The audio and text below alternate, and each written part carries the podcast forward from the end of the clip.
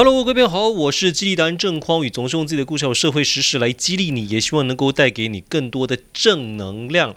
我们这个随时来点正能量啊，有一个宗旨，就是希望能够透过一些真实发生在社会上，还有我周遭啊，或者我自己身上发生的事情啊，能够激励到大家。我今天看到一个非常有意义的新闻呢，哈，这个新闻标题叫什么呢？叫做“三上优雅铁粉”。成为 AV 演员想同框女神，结局爆悲剧。哎呀，这到底是怎么样的一个悲剧法呢？我们来看一下内文呐、啊。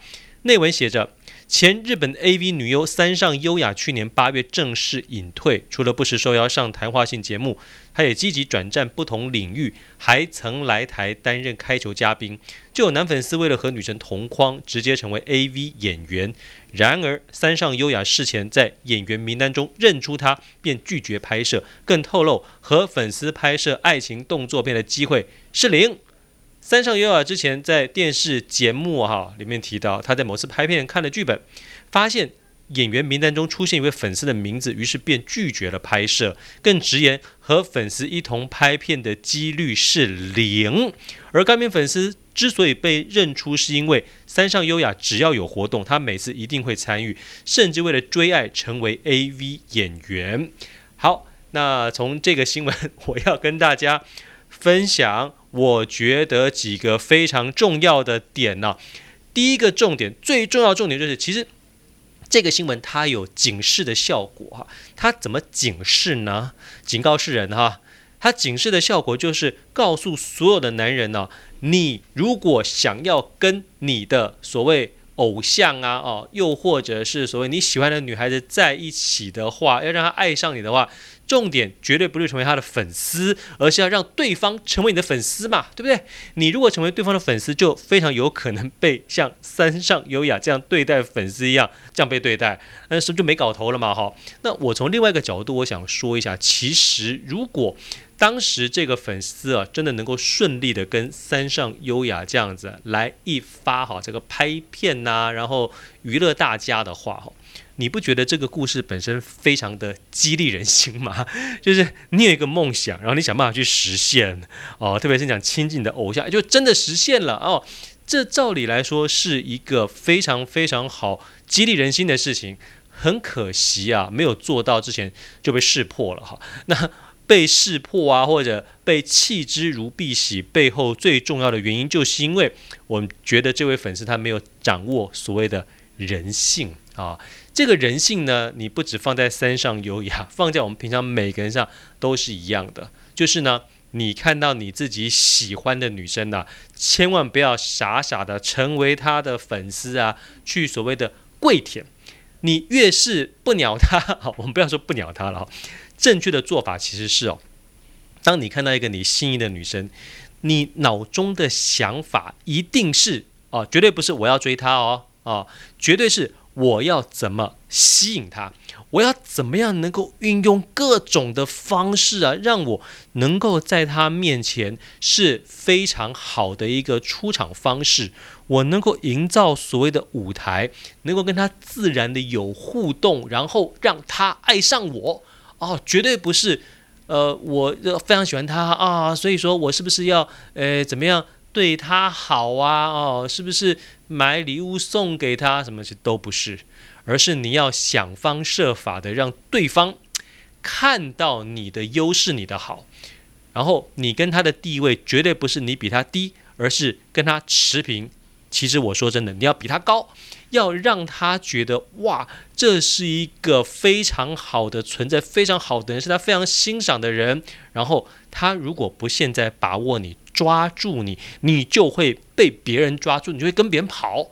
你如果能够营造这样子的一个氛围的话，那么他是你的的这件事情呢，就指日可待了嘛，哈。那这个刚才说的呢是比较偏两性这件事情上，可我说真的哦。他在现实生活中，在工作上面，他也是有类似的这种类比的效果。你把一样的精神拿来用在你的工作跟事业，哈，我保证也能够非常的成功。我在说什么呢？跟大家举个例子哈，就是我的公司呢，因为在执行一些政府的标案呢、我们也会去投标嘛，哈。那投标呢，就表示其他公司也可以投，我们必须要经过非常激烈的竞争啊，哈，可能一个案子，呃，运气好的话，可能就有三家啊，运气更好是只有我们一家了，但很少发生，通常都会有至少两家、五家。有时候啊，最近因为景气不好，可能八家、十二家都有啊。那这么多家来竞争的时候，我觉得最困难的情况其实是另外一间公司，可能就是去年执行这个案子的公司。那么根据所谓公务员呢，哈，这个不想犯错啊，怕麻烦的这种心理啊，他们会觉得，如果去年厂商没有犯什么大错，那我干嘛换呢？是不是就继续跟这个厂商继续？签新的合约，今年就给他们执行，不会给我这个新的厂商执行啊。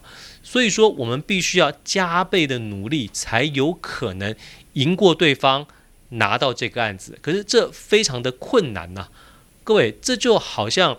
这个你喜欢的女生已经有男朋友了，那是不是就非常困难呢？对不对？哎，各位，这是一般人才有这个想法哈。一般人发现对方有男朋友就立刻打退堂鼓嘛。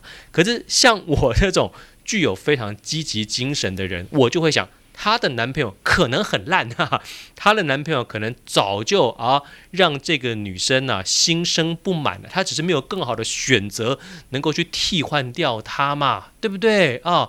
这跟我们想要执行一个案子，我们这个客户他以前跟另外一间公司合作，委托另外一间公司做，可你怎么知道？